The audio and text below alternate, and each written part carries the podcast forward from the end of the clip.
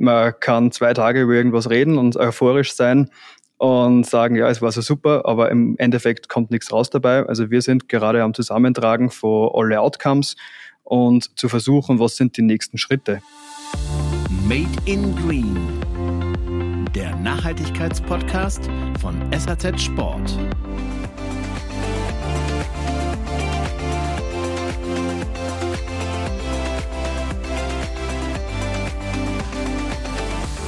Grüß euch und herzlich willkommen zu einer neuen Ausgabe von Made in Green, dem Nachhaltigkeitspodcast von SAZ Sport. In der letzten Ausgabe habe ich mich mit Sandra Achternbusch ausgetauscht. Sie ist bei Fiege für die nachhaltigen Belange zuständig. Es ging um die Herausforderungen bei der Logistik. Lauscht doch gerne mal rein auf den Podcast-Kanälen eurer Wahl, Spotify oder Apple Podcast. Hier könnt ihr einfach nach Made in Green suchen oder noch besser den Podcast-Kanal von SAZ Sport einfach abonnieren. Heute schauen wir schon mal auf den Winter, denn der ist gar nicht mehr so weit weg.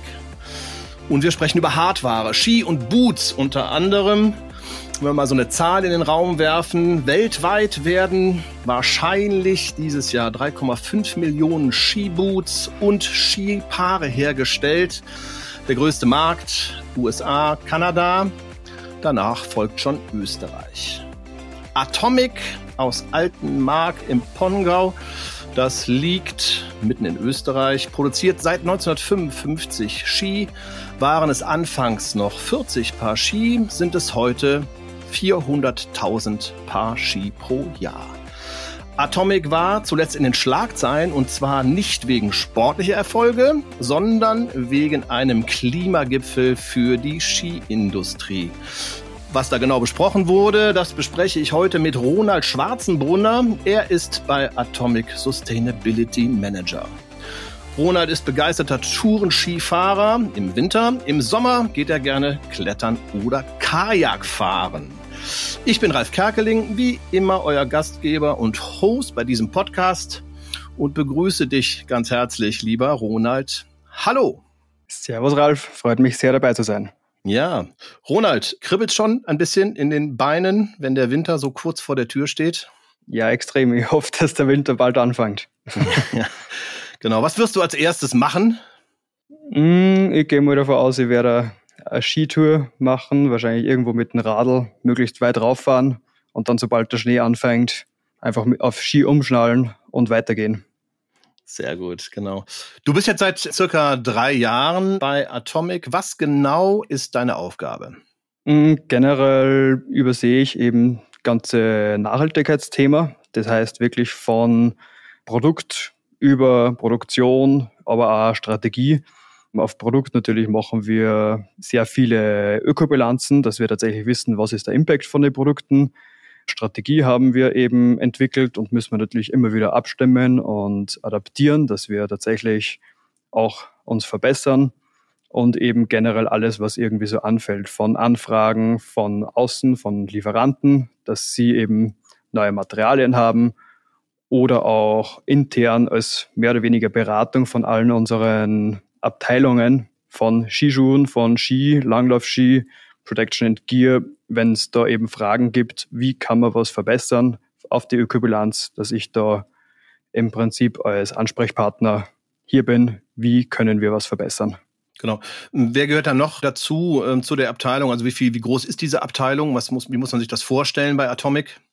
Ja, die letzten Jahre sind wir natürlich stark gewachsen, weil wir eben gesehen haben, es ist extrem wichtig, das Thema, und wir wollen das wirklich voll angehen. Also wir haben eine Vollzeitstelle, die Ökobilanzen berechnet, dann eine Vollzeitstelle, der ist zuständig für generelle Lifecycle von Produkten. Das heißt wirklich schauen, wo kann man was reparieren, wo kann man Produkte länger im Leben halten, was kann man End of Life machen, Recycling oder Resale oder was auch immer. Dann mein direkter Chef ist Helmut Holzer, der ist Anticipation and Advanced Research Abteilungsleiter.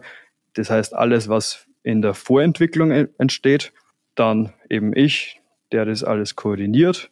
Und wir haben noch zwei Praktikanten eigentlich durchgehend, die uns eben überall unterstützen. Und ab nächste Woche ist wieder Stefan bei uns, der beschäftigt sich mit den ganzen Produktionsabfällen in der Firma, bald auch in, an den anderen Standorten.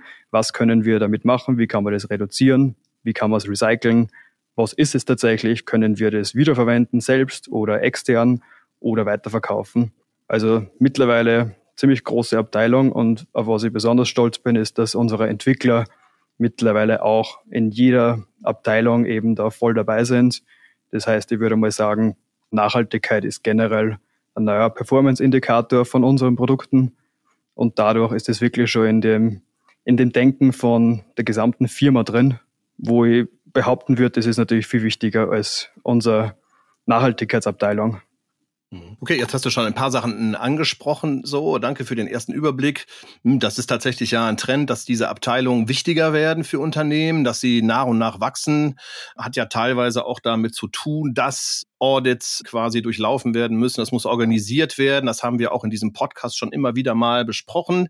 Was ihr aber auch erstellt habt, und zwar erstmalig für Atomic, und das ist in diesem Jahr erschienen, ist ein Klimabericht. So.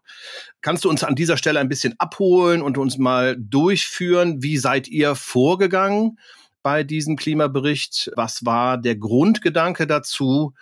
Und ähm, wie seid ihr in das Thema reingestartet? Sehr gern.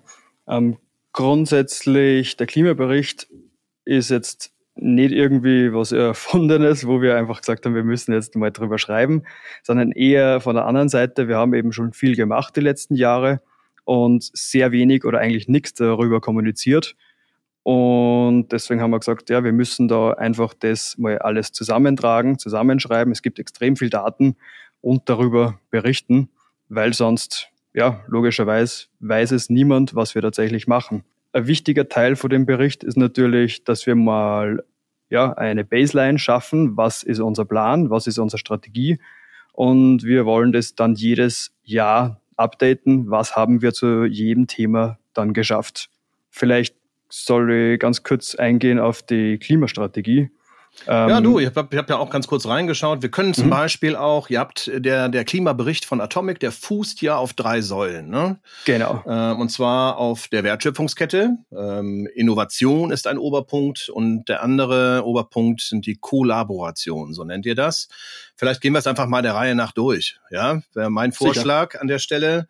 Was versteht ihr unter Wertschöpfungskette und wie weit denke mal, das beinhaltet auch das Thema Transparenz. Lassen sich eure Produkte und Zulieferer zurückverfolgen?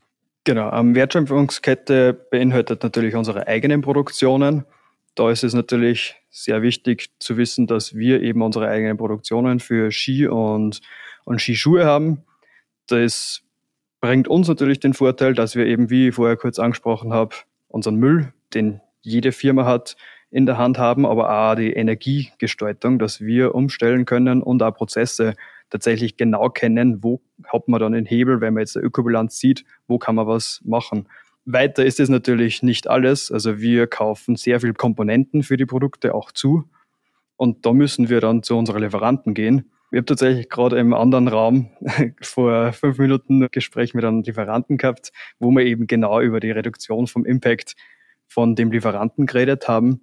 Ja, ich glaube, das ist ein großer Teil von unserem Summit gewesen, wo wir eben Lieferanten eingeladen haben, dass wir gemeinsam definieren, wo kann man Reduktion für Treibhausgase schaffen. Dafür müssen wir natürlich im Vorhinein mal wirklich die Treibhausgase berechnen. Das machen wir nach SBTI, also nach dem rigorosesten oder meist etablierten Standard, das ist eine Organisation, die das tatsächlich prüft, stimmt es, wie wir das berechnet haben, aber gleichzeitig auch prüft die Ziele, die wir setzen für die gesamte Wertschöpfungskette, für die gesamte Firma, ob die Ziele auch dem 1,5 Grad Ziel vom Paris-Abkommen eben auch gerecht wird, dass wir das tatsächlich so, so reduzieren, dass wir das schaffen. Mhm. Jetzt hast du eben schon auch noch andere Punkte angesprochen. Ich frage jetzt einfach mal weiter nach. Du hast äh, zum Beispiel das äh, Thema Energiegewinnung angesprochen. Was macht ihr da? Was unternehmt ihr, um hier einen geringeren CO2-Ausstoß zu erzielen? Ich glaube, in Österreich sind wir generell relativ gut aufgestellt schon mit unserem Strommix, weil wir sehr viel aus Wasserkraft haben. Allerdings haben wir trotzdem berechnet für unseren Standort in Altenmarkt. Wir haben 2000 2014 umgestellt auf 100% erneuerbaren Strom. Also wir kaufen Ökostrom ein und wir haben herausgefunden, dass wir 95% CO2-Emissionen alleine durch das einsparen, obwohl Österreich der Strommix schon sehr gut ist. Gleichzeitig haben wir in Österreich den Vorteil, dass wir sehr viel Förderungen und generell ja, Legislatur haben, dass wir Prozesse effizienter machen, weniger Energie verbrauchen. Deswegen gibt es schon seit Jahren, dass wir da eben wirklich viel einsparen. Und bei der ja, Wärmeenergie geht es genauso. Da haben wir unsere Energie von unserem Nachbarwerk, das ist eine Nahwärme, die äh, produzieren eben die Wärmeenergie für unsere Pressen, für unsere Heizung aus äh, Forstabfällen. Das heißt, das ist Biowärme. Natürlich haben wir auch in Bulgarien und Rumänien noch Werke. Da sind wir noch nicht auf Ökostrom und erneuerbare Energie umgestiegen, weil es tatsächlich derzeit leider noch nicht möglich ist.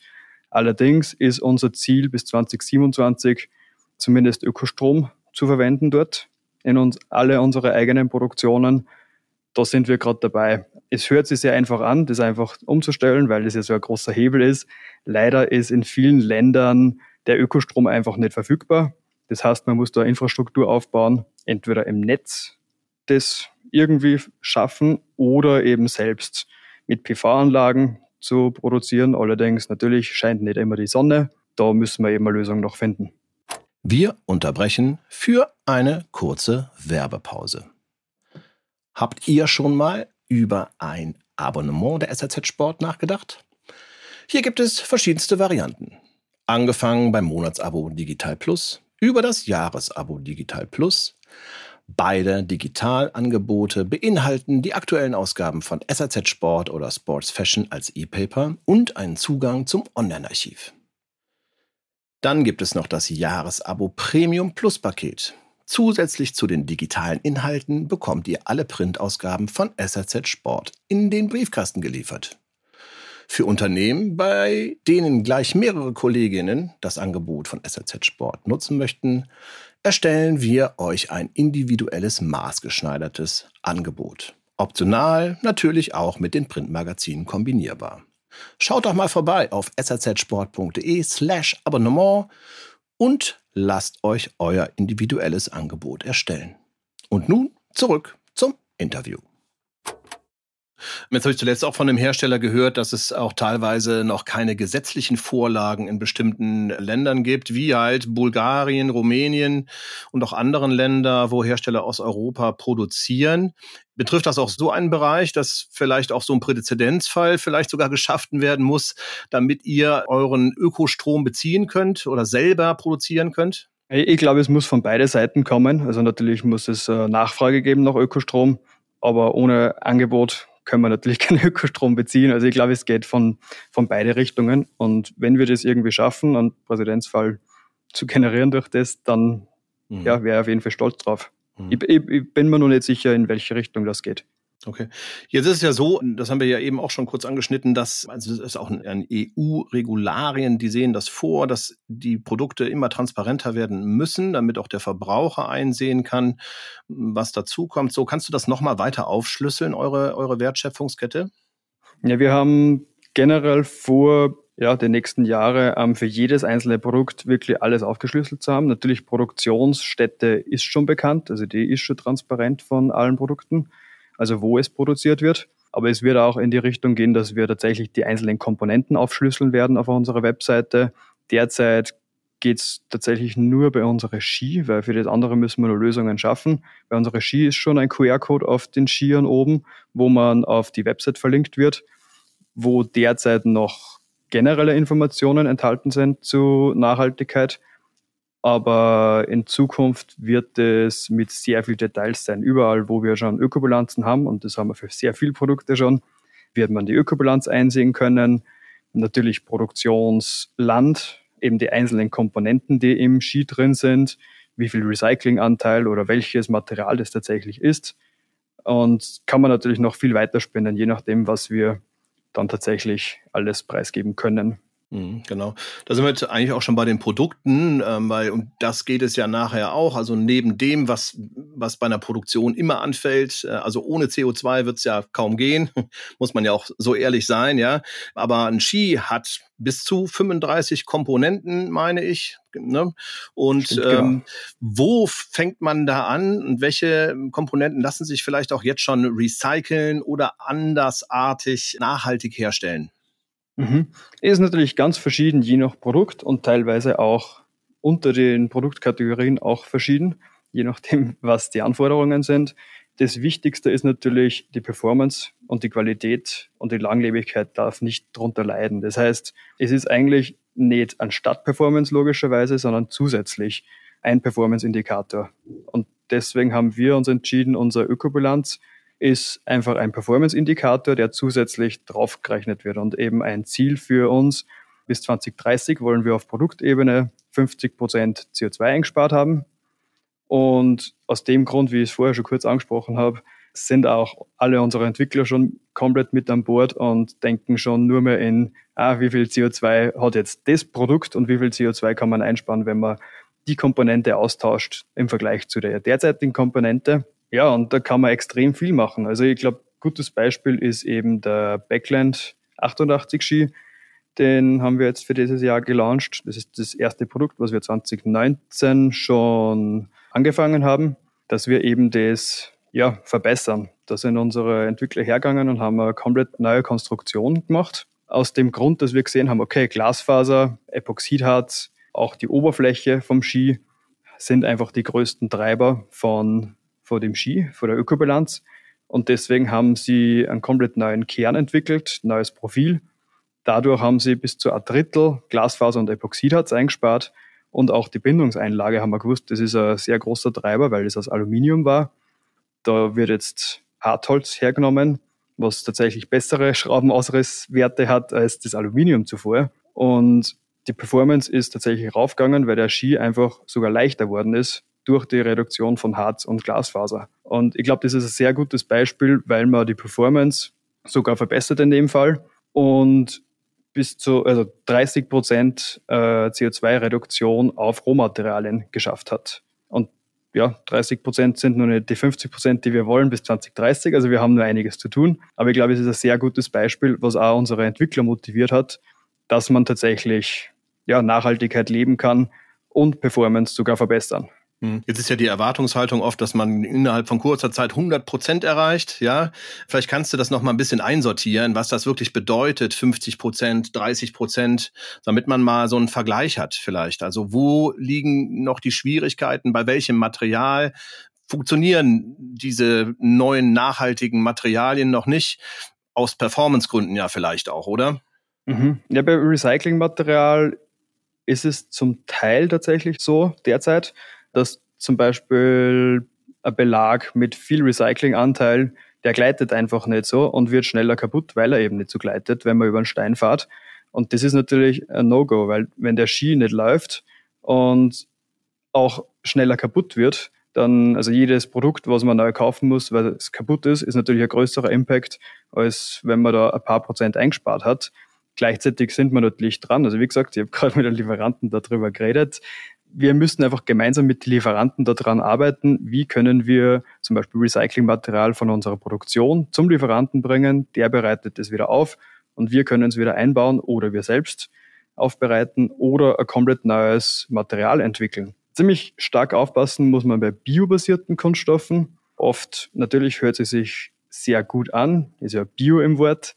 Allerdings wird dafür oft tatsächlich äh, große Menge vom Rohmaterial angebaut mit Düngereinsatz, weil es konventionell angebaut wird, zum Beispiel aus Zuckerrohr, Polyethylen oder was auch immer. Und tatsächlich erhöht sich der CO2-Fußabdruck bei denen sehr oft, nicht immer. Und Eutrophierung, also die Überdüngung durch Düngemitteleinsatz und Versauerung, Landnutzung geht alles wirklich teilweise vier, fünf, sechsfach rauf im Vergleich zu fossilbasierten Kunststoffen.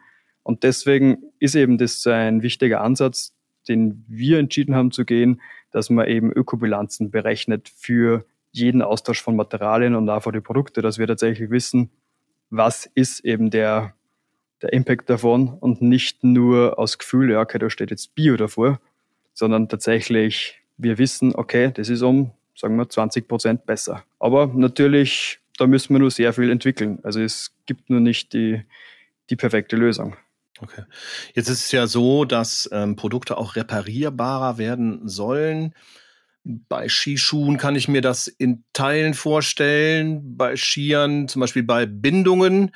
Beim Ski selber hört meine Vorstellungskraft zumindest auf. Wenn es jetzt über mhm. das Wachsen oder Schleifen hinausgeht, gibt es da Ideen schon oder äh, eventuell schon auch Entwicklungen, äh, dass man einen Ski reparieren kann? Oder dass er vielleicht auch mehr designt wird, um ihn reparierbarer zu machen? Natürlich gibt es sehr viele Ideen. Ich, ich glaube, beim Ski sind wir relativ gut durch die Händler schon abgedeckt, weil die Händler ja, man, die bieten teilweise perfektes Service an, eh, wie du sagst, eben zum Schleifen und zum Wachsen. Allerdings geht es schon darüber auch hinaus, weil wenn jetzt ein großer Kratzer da drin ist in dem Belag, können die teilweise den gesamten Belag oder einen Teil vom Belag ausstanzen und wieder neu einkleben. Oder wenn es kleinere Ausbesserungsarbeiten sind, eben mit so einem Petex-Stick ausbessern. Und ich würde mal sagen, das ist schon sehr gut.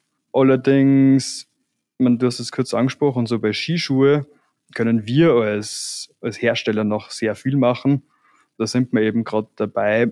Also wir haben seit Jahren schon alle Ersatzteile lagernd. Also natürlich bis auf die Shell selbst. Wenn die bricht, dann ja, geht sich das für den Konsumenten vom Preis auch nicht mehr aus.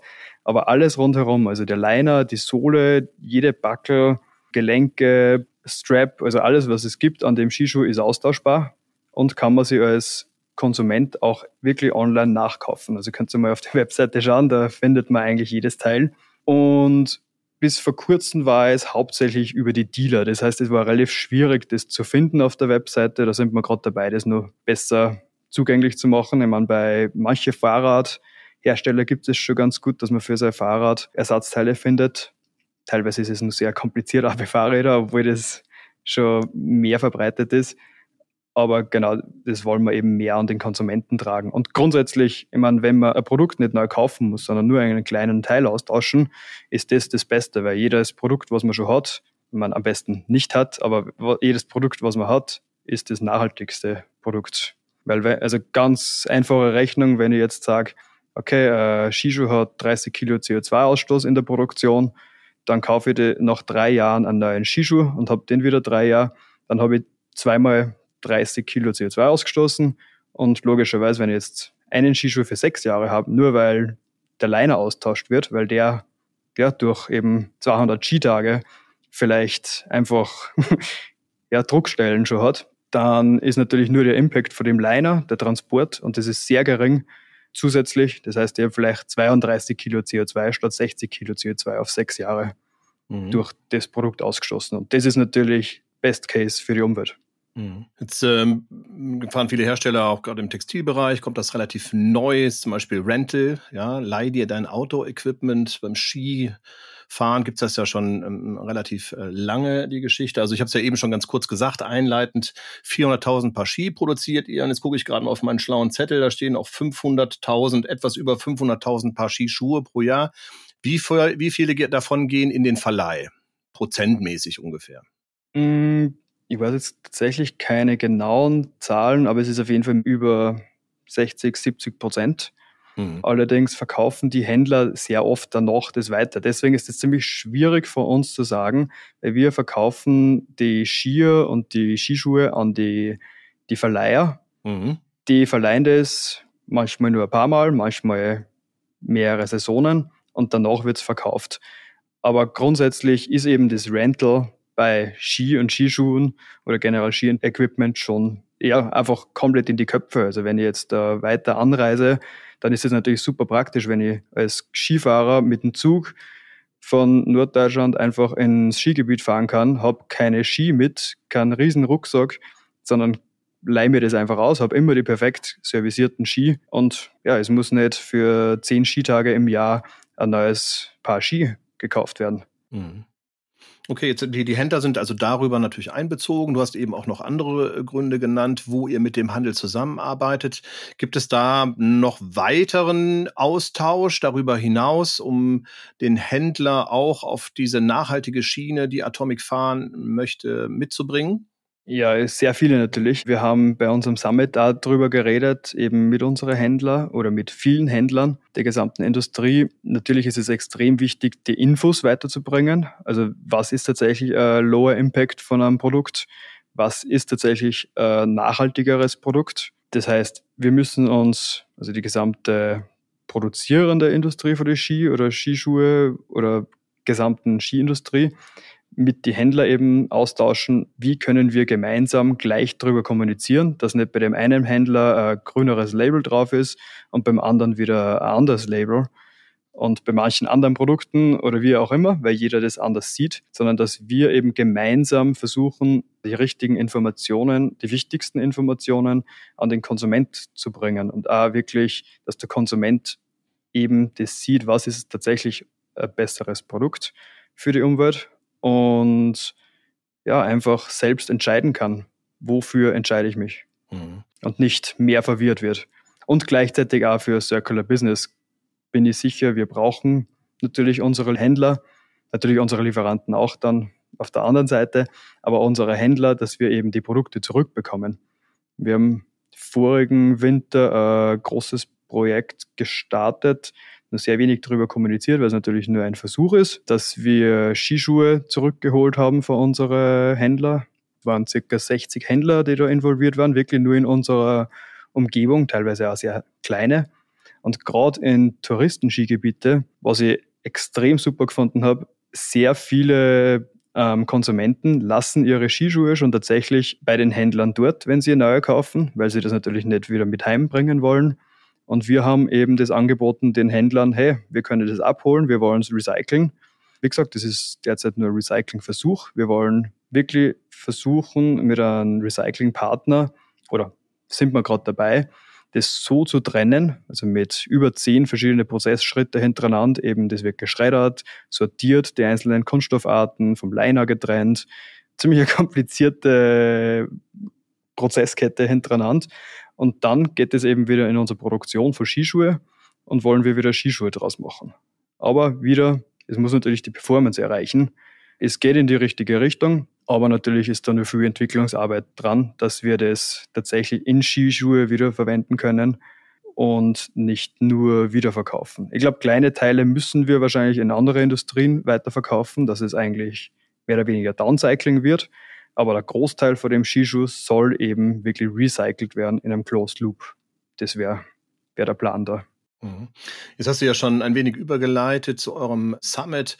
Davor weggestellt, es gab Kritik, Athletenkritik initiiert von Julian Schütter. Der hat einen Brief verfasst und da haben sich auch Athleten, die bei euch unter Vertrag stehen, wie Michaela Schifrin oder Armand Kilde angeschlossen, plus 150 weitere Athleten. Die eine Kernaussage ist, unser Sport ist existenziell ähm, bedroht. Da gab es viel Diskussionen auch mit der FIS und vor allem mit dem Präsidenten äh, Johann Eliasch. Der hat sich nicht ganz so glücklich geäußert, möchte ich jetzt mal vorsichtig formulieren. Ist das mit ein Grund gewesen, warum ihr diesen Industrie Industrie Climate Summit ins Leben gerufen habt, auch um das ganze Bewusstsein für die Industrie und die angeschlossenen Partner nochmal zu schärfen? Oder was war der Grund letztlich, diesen Summit stattfinden zu lassen? Ich glaube, der Hauptgrund ist einfach, dass sehr viele Firmen schon sehr viel Gutes machen. Also gerade, ja, eigentlich vor alle Stakeholder, vor alle Seiten. Allerdings alles sehr, ja, einzelne Initiativen sind und ich bin der festen Überzeugung, dass wir einfach zusammenarbeiten müssen. Wir sind zwar jetzt Weltmarktführer bei Ski und Skischuhen als Atomic, allerdings sind wir im Vergleich zu der Automobilindustrie immer noch sehr klein. Also wenn wir jetzt wirklich ins Recycling kommen, dann wird die, die Recyclingmaschine, das ist, ist alles auf Riesenmengen ausgelegt, nach zwei, drei Wochen wahrscheinlich stehen. Und ja, es zahlt sich einfach nicht aus. Und grundsätzlich ist es einfach ein großes Thema, was die gesamte Industrie betrifft. Also Klimawandel bedroht wirklich existenziell unseren Sport. Man logischerweise, wenn, wenn wir das nicht schaffen, dass wir den zumindest begrenzen, dann werden wir Mitte des Jahrhunderts sehr viel weniger Schnee haben auf unsere Pisten. Und man sieht ja schon immer wieder Bilder, wo nur ein weißer Streifen runtergeht und nebenbei ist grün. Und ich glaube nicht, dass das auf Dauer so funktioniert. Und deswegen, wenn wir nicht unseren Teil beitragen, dass wir Klimawandel begrenzen, dann können wir natürlich auch nicht zum Rest von Österreich, Europa, der Welt sagen, hey, wir sind bedroht durch Klimawandel, stoppt das, den Ausstoß von CO2.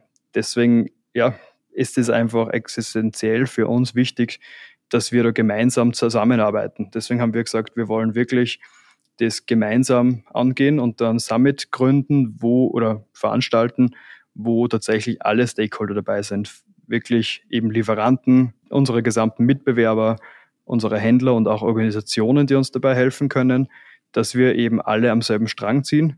Nicht dort ein Projekt, was gut ist, da noch ein Projekt, aber alles unkoordiniert. Das war eigentlich der Hauptgrund, weil mehr zusammenarbeitet werden muss. Hm, okay, und das hat auch funktioniert. Also die Einladung ist angenommen worden, ja? Oder? Extrem gut. Also ich war tatsächlich ja überwältigt, wie viele Anfragen gekommen sind, auch von, der, von anderen Industrien. Wir haben tatsächlich dann schon vielen absagen müssen, weil wir nur einen begrenzten Platz für 150 Leute gehabt haben. Und es war ja, wie gesagt, sehr viel besser angenommen worden, als ich mir je vorstellen habe können. Und ja, eigentlich, es waren alle Skifirmen hier, viele Händler, sehr viele wichtige Lieferanten und auch von den Leuten. Also jeder hat eigentlich gezeigt, dass Kollaboration jedem wichtig ist. Ich glaube, ja, am ersten Tag, der ganze Vormittag, also ich hätte mitzählen müssen, wie oft die Kollaboration und Zusammenarbeit gehört habe es wäre wahrscheinlich ja, zwei- oder dreistellig worden. Äh, jeder wollte tatsächlich am selben Strang ziehen und das war schon wirklich sehr gut. Okay, das eine ist der, der Wille, ja, und ohne die Euphorie jetzt bremsen zu wollen. äh, oft bleibt es ja dabei. Ja, was gibt es denn für, für Folgeschritte aus diesem ersten Summit?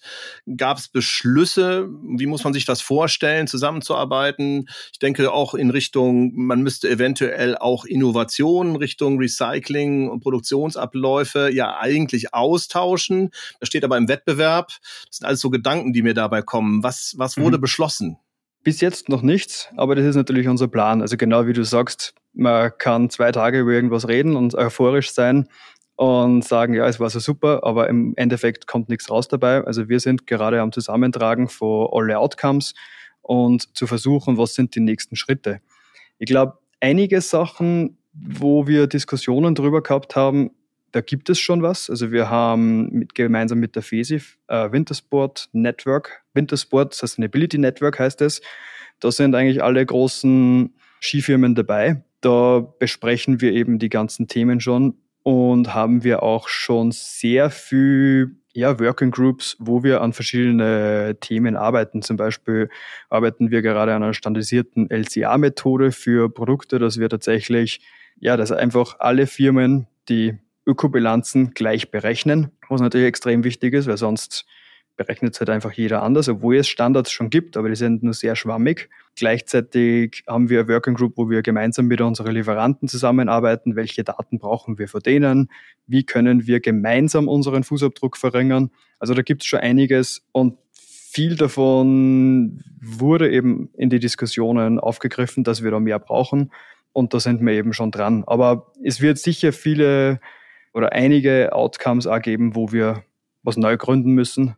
Und da sind wir gerade dabei, das zu erheben, wie, wie können wir das tatsächlich mit einem großen Hebel weiterführen. Vielleicht irgendwie ein, ein Pact gemeinsam unterschreiben, wofür wir alle uns einsetzen gemeinsam oder einzelne Working Groups zu gründen, wo wir gewisse Themen behandeln. Ich glaube, da gibt es viele Möglichkeiten, aber das ist noch nicht, mhm. noch nicht definiert. Genau. Der, der Kongress, nenne ich jetzt einfach mal Kongress oder Summit, ja, der wurde ja von der FESI, also der, der Vereinigung der europäischen Sportartikelindustrie mitgetragen, aber auch von POW, also Protect Our Winters. Das ist ja eine unabhängige Initiative. Was genau bewirkt der? Ihr seid ja auch Mitglied da, ne? Genau, wir sind globaler Partner von POW, also Protect Our Winters. Und wir, also die, die machen eben ähm, Climate Advocacy nennen sie das. Also die setzen sich eben ein, wie kann man Wintersport nachhaltiger gestalten, aber auch eben vom Skifahrer, von der Skifahrerseite oder Transport vom Skifahrer und wirklich sehr, sehr groß gedacht. Und da sind wir natürlich nur ein kleiner Teil von dem Gesamten als Produzent. Allerdings haben wir das einfach gesehen, ist, ist einfach eine perfekte Partnerschaft, weil es nicht nur um, um das Produkt geht, sondern tatsächlich um alles rundherum. Und Pau organisiert eben auch, wenn man eben Partner ist, also wir unterstützen die finanziell und kriegen als Austausch eben Training für unsere Mitarbeiter, aber auch Training für unsere Athleten, dass man tatsächlich die Athleten, sehr viele Athleten sind ja schon extrem, wie, soll ich sagen, dabei in, ja, einfach Nachhaltigkeit versuchen zu leben. Allerdings trauen sie sich oft noch nicht wirklich drüber reden, weil es natürlich teilweise ein Widerspruch ist mit dem Herumfliegen und gesamten Skizirkus. Mhm. Und da hilft eben Pau denen zu zeigen, wie kann man das tatsächlich nutzen, weil die natürlich die Stimme nach außen sind und die Vorbilder. Und ich glaube, das geht auf jeden Fall ja, weit, weiter als zu uns nur zu den Produkten. Hm. Wenn man jetzt äh, quasi auf den Einfluss von eines Herstellers wie Atomic, auf die FIS zum Beispiel, auf den Rennkalender, wenn man darüber sprechen möchte, was ich jetzt möchte, welche Chancen gibt es denn, dass ihr Einfluss nehmt? Ja, also es gab es äh, zuletzt, also gerade mit Beginn diesen Winters, gab es Diskussionen um den Gletscher in Sölden, gibt es die und die Auslegung zu. Äh, Greenpeace hat davor gewarnt, es wäre ein, ein heftiger Eingriff in die Natur. Und die Athleten haben die Einfluss Einfluss auf die FIS und den Rennkalender und auch genauso auf die Langstreckenflüge, die in diesem Jahr ja noch mehr ja, zu absolvieren sind als in den Jahren zuvor. Also ist alles ein bisschen widersprüchlich, vor allem auch, weil die FIS ja sagt, sie sind Klima, was sagten sie denn? Klimaneutral, ne? Sie wollen Klima positiv werden. Klimapositiv war das Wort, genau. Danke für die genau. Ergänzung. Ist nämlich auch eine interessante Variante. Hier geht es darum, dass die FIS ergänzend als Information in Kritik steht, dass sie Baumanpflanzung in Peru quasi initiieren, aber das halt so ein bisschen wischiwaschi erscheint. Genau. Also nochmal zurück zu meiner eigentlichen Frage. Was genau kann ein Hersteller tun und die Athleten tun, um Einfluss zu nehmen? Wir als Hersteller können natürlich unsere Athleten unterstützen dabei. Und was eben unsere Athleten, zum Beispiel Julian Schütter gemacht hat, der hat einen offenen Brief an die FIS geschrieben, dass er fordert, transparenter zu sein und ambitionierter, weil er eben gesagt hat, und auch gemeinsam mit Greenpeace ist rauskommen, dass eben die Berechnungen sehr schön gerechnet sind und einfach nicht so passt, wie sie das gesagt haben und auch keinen konkreten Plan eben haben, wie schaffen die das, das Klimapositive zu schaffen.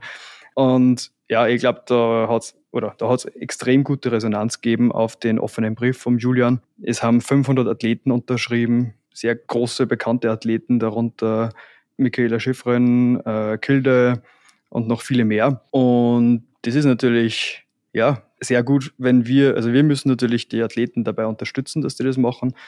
Ja, aber das ist eben genau das, wo die Athleten den großen Hebel haben. Wenn die alle sagen, ja, wir machen da nicht mehr mit oder zumindest wir fordern, da mehr, also größeren Einfluss drauf zu haben, dann kommt eben die FISTA unter Druck. Die FISTA hat jetzt auch seit kurzem einen Nachhaltigkeitsbeauftragte. Ich hoffe, dass das in die richtige Richtung geht dadurch. Und ja, jetzt können wir nur mal schauen. Aber du hast natürlich recht. Leider sind wir jetzt zweimal in Amerika. Das ist natürlich ein größerer Impact. Mhm. Aber ich glaube, der, der Wandel muss geschehen, dass das eben besser wird. Und gerade die Athleten, die haben natürlich den riesen Einfluss, weil sie eben auch die sind, die den Klimawandel hautnah erleben, wenn die auf dem Gletscherskigebiet ja, jedes Jahr um dieselbe Zeit sind und merken, ah, jedes Jahr ist da weniger Gletscher und irgendwann geht es vielleicht nicht mehr, müssen sie es zwei Wochen nach hinten verschieben, weil da kein Schnee ist oder die Skigebiete sogar zusperren.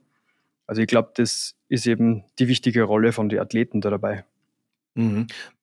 Wäre es nicht auch möglich, jemand von der FIS äh, zu eurem Summit oder einer Fortsetzung einzuladen? War jemand da?